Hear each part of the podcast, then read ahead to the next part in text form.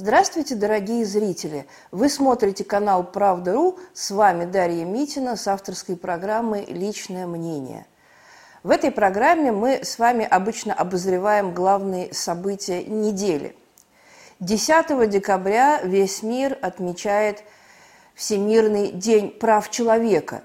Такое, такая дата установлена по инициативе ООН и всегда в мире отмечается очень широко и, конечно, похвастаться обычно миру в этот день нечем. Нечем ему было похвастаться и, к сожалению, в этот день, 10 декабря 2021 года, Всемирный день прав человека обернулся вселенским позором. В этот день апелляционный суд Англии и Уэльса удовлетворил апелляцию Министерства юстиции Соединенных Штатов Америки и принял решение об экстрадиции, то есть выдаче Джулиана Ассанжа, основателя портала Wikileaks из Великобритании в Соединенные Штаты Америки.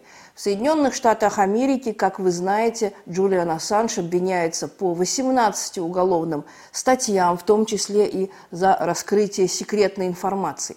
Под секретной информацией, как вы все знаете, подразумеваются материалы, которые в свое время обнародовал Джулиан Ассанж касаемо поведения американских войск в Ираке и Афганистане. Но и другие материалы, миллионы файлов утекли в сеть с подачи основателей и администраторов сети Wikileaks. Вы знаете, что Джулиан Ассанж долгое время провел в Эквадоре, где э, нашел убежище в посольстве, но э, благодаря президенту э, Эквадора Рафаэля Корея он имел возможность там длительное время укрываться, но, к сожалению, в Эквадоре сменилась власть, и новый президент, позорище для всего эквадорского народа, с таким показательным именем Ленин, да, Ленин Морено, выдал Джулиана Ассанжа в Великобританию – Весь мир наблюдал эти позорные кадры, и вот пять дней назад вторая серия этого позорнейшего совершенно марлезонского балета опять наблюдала планета. Разоблачение Ассанжа грозит ему страшным наказанием. Если просуммировать все тюремные сроки, которые грозят основателю Wikileaks по сумме 18 статей, то это получается 175 лет тюремного заключения. И все прекрасно понимают, что решение об экстрадиции Ассанжа, оно, естественно, просто э, является смертным приговором, поскольку 175 э, лет, как вы понимаете, э, это Мафусаиловые века, и ни один Гомо sapiens sapiens до освобождения не доживет. У Ассанжа плохо со здоровьем. Услышав вердикт английского апелляционного суда, а, Ассанж потерял сознание, и врачи констатировали у него микроинсульт. Это уже не первый микроинсульт, полученный Ассанжем в заключении – Называйте это как хотите. Добровольное изгнание, недобровольное изгнание, заключение, изоляция. Вот такие невеселые перспективы. Реакция в мире была очень острая. Пожалуй, везде, кроме России. В Нью-Йорке э, собрался огромный митинг около консульства Великобритании, на который помимо э, простых нью-йоркцев пришли и э, знаменитости – Например, основатель и солист группы Pink Floyd Роджер Уотерс, замечательная актриса, актриса Сьюзен Сэрндон, которая сказала пламенную речь. Это прогрессивные деятели искусства, которые прекрасно понимают, что такое э, борьба со свободой слова со стороны Государственного департамента Соединенных Штатов. Крупные митинги прошли не только в Америке, они прошли в Риме, они прошли в Париже, они прошли в самом Лондоне, несмотря на то, что полиция приняла э, все меры для того, чтобы митинг не стал многочисленным, но он стал многочисленным. В центре Лондона собрался действительно большой митинг. Бывшая глава Министерства иностранных дел Австрии Карин Кнайсель, вы наверняка ее помните по э, ее танцу с Владимиром Путиным на свадьбе ее детей. Да, эти кадры тоже обошли планету. Карин Кнайсель прокомментировала решение суда по делу Джулиана Ассанжа таким образом. Она сказала, что основатели Wikileaks наказывают за то, что он разоблачил военные преступления Соединенных Штатов. Она считает, что обнародование материалов продемонстрировало низкий уровень американской дипломатии и э, поверхностный уровень депеш из американских посольств, которые, собственно говоря, и э, обнародовал Джулиан Ассанж и другие его коллеги по Викиликсу. Э, Кнайсель убеждена, что очень странно приравнивать деятельность Ассанжа к э, измене, к шпионажу, потому что на самом деле это всего лишь навсего другая сторона журналистской деятельности, сетевая журналистика, расследовательская журналистика. И в этом, конечно, Кристин Кнайсель совершенно права. Кампания в защиту Джулиана Ассанжа идет и на его родине. Вы знаете, что он родился в Австралии, и в Австралии тоже были массовые протесты в его поддержку. А вице-премьер Австралии Барнаби Джонс призвал Соединенные Штаты остановить экстрадицию э, Джулиана Ассанжа из Великобритании в Соединенные Штаты и позволить ему вернуться на родину. Таким образом, внимание всего мира 10 декабря было приковано к трагической судьбе и трагической фигуре Джулиана Ассанжа. И, конечно, э, перспективы, которые ему грозят, они самые нерадостные, самые печальные. Будем, как говорится, наблюдать, но надежд особо нет, потому что Первый раз Верховный суд Великобритании принял отрицательное решение. Мы знаем, что поначалу Верховный суд отказался выдавать Джулиана, но под давлением Государственного департамента Соединенных Штатов, под фактически внешним давлением, английский суд прогнулся, и мы видим результат уже такого массированного американского воздействия на органы юстиции другой суверенной страны. Вот вам, пожалуйста, чистой воды американский почерк в международных отношениях. Таким образом, 10 декабря, День прав человека, а, а, ознаменовался, как я уже сказала, вселенским позором.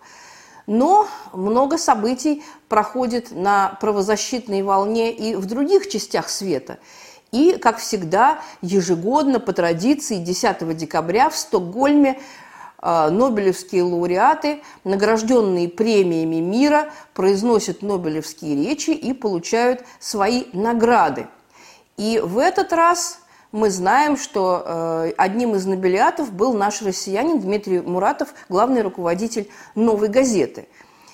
Поэтому э, все внимание российских СМИ было приковано к совершенно к другим сюжетам, не к Джулиану Ассанжу.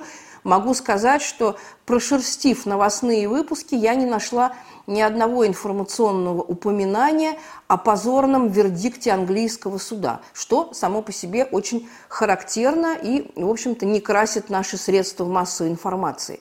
Это еще раз показывает о том, что наша государственная медиамашина совершенно не умеет выстраивать приоритеты, совершенно не умеет отделять главное от второстепенного. Конечно, российские средства массовой информации упивались Нобелевской речью Дмитрия Муратова – и э, перепалкой э, кинорежиссера Александра Сакурова с президентом Путиным на Совете по правам человека. Что касается Дмитрия Муратова, то его речь действительно производит странное впечатление, если ее слушать из Москвы, а не из э, стокгольмского зала в Королевском дворце. Потому что на самом деле очень многие правозащитники, очень многие э, независимые эксперты предъявляют к Муратову претензии, что он э, тоже не умеет отделять главное от второстепенного, и вместо того, чтобы поднять действительно важные, действительно актуальные проблемы, стоящие перед страной, а таких, ну, что греха таить немало, Муратов э, увлекся э, выдуманными сюжетами, высосанными из пальца, либо просто политическими спекуляциями, либо воспоминаниями, потому что на самом деле э, эффектное начало речи Муратова, она вообще связана с событиями 90-х годов. то есть вообще ельцинского правления. Получается, что Дмитрий Муратов попенял Владимиру Путину за преступление другого президента Бориса Ельцина, связанное с ходом э, военных действий в Чечне и событиями Чеченской войны. Да, действительно, их можно оценивать по-разному, но в любом случае прошло 25 лет, и ответ перед людским и высшим судом за них будет нести точно не Путин. Но, э, видимо, Муратов э, постеснялся или побоялся сказать о чем-то более актуальном. И э, российские правозащитники ему на перебой об этом напоминают, перечисляя темы, на которые Муратов должен был как бы высказаться, но не высказался. Я уж не говорю о том, что, конечно, ни слова ни Дмитрий Муратов, ни второй Нобелиат, поделивший с ним эту Нобелевскую премию мира, филиппинская журналистка Мария Ресса, не сказали ни слова на тему Джулиана Ассанжа. Вот такой, можно сказать, местечковый подход, такая узость мышления, она в общем-то, свойственно нашей правозащитной среде, и э, Муратов это уже не первый пример. Можно долго спорить о тех вещах, которые э, прозвучали в речи Муратова. Вот, многие считают эту речь эклектической, сбур, э, сумбурной, сбивчивой, но, тем не менее, э, не будем забывать, что это Нобелевская речь. Это не экспромт, не домашняя заготовка, да, это именно продуманная речь, переписанная, много раз переписанная. Поэтому э, у Муратова было время подумать, было время выстроить приоритеты и э, сказать о том, что его на самом деле больше всего волнует. Я уже сказала, что действительно было бы уместнее ограничиться первыми четырьмя фразами, потому что остальное – был, в общем-то, такой конфуз со всех точек зрения, даже с точки зрения правозащитного сообщества. Но, тем не менее, что сказано, то сказано. Да? Не будем уделять этому много внимания. Гораздо интереснее, мне кажется, другой сюжет. Тоже приуроченный к, к Дню правам человека э, заседание э, Совета по правам человека при президенте ознаменовалось таким, скажем, мини-скандалом. Ну, масштабы этого скандала тоже не надо преувеличивать, но, тем не менее, Э, больше всех, э, больше всего запомнилась именно перепалка режиссера Александра Николаевича Сакурова с президентом Путиным.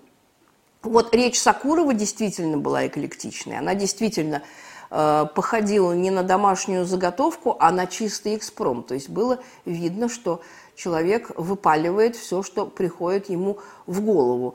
Дотошные эксперты, дотошные журналисты – просто составили табличку, составили перечисление тех проблем, которые затронул Сакуров. И действительно, это э, адская мешанина из разных, э, разного рода сумасбродных и не очень сумасбродных идей, а, идиотских предложений, ну, скажем прямо, да, потому что, ну, предложение развалить Россию, да, и отпустить на вольные хлеба всех, кто захочет, так сказать, нас покинуть, это само по себе очень э, непрофессионально, по-дилетантски, я бы сказала наивно, да, я бы сказала наивно, если бы речь шла не о Сакурове. Сакуров – это, в общем-то, не э, какой-то э, мечтатель, романтик, творческий человек, да, это человек да нельзя политизированный, да, наивным его не назовешь. Он поднаторел в высасывании государственных денег, государственных грантов, государственного финансирования на свой,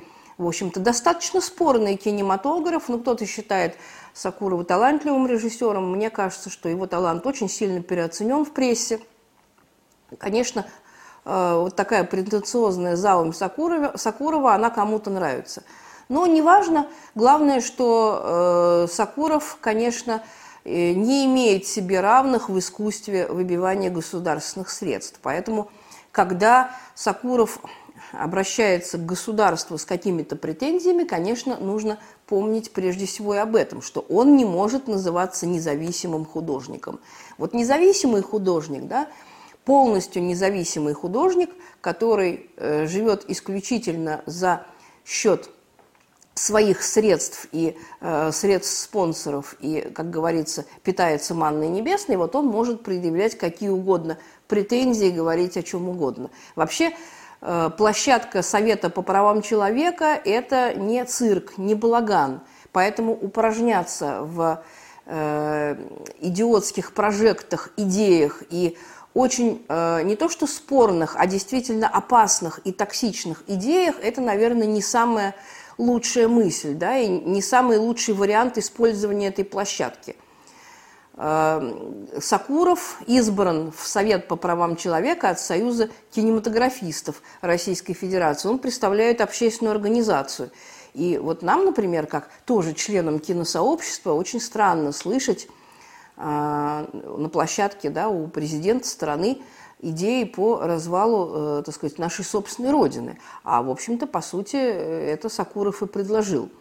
Вот этот крайний дилетантизм, крайний, крайний непрофессионализм, вот введенный в абсолют, это, конечно, очень удручает. Тем более, что речь идет именно, повторяю, о Сакурове – о режиссере, который много, много времени проводит на Северном Кавказе. Мы знаем, что Сакуров открыл там свою мастерскую в Нальчике, да, в столице Кабардино-Балкарии, и он окормляет э, молодых кавказских режиссеров.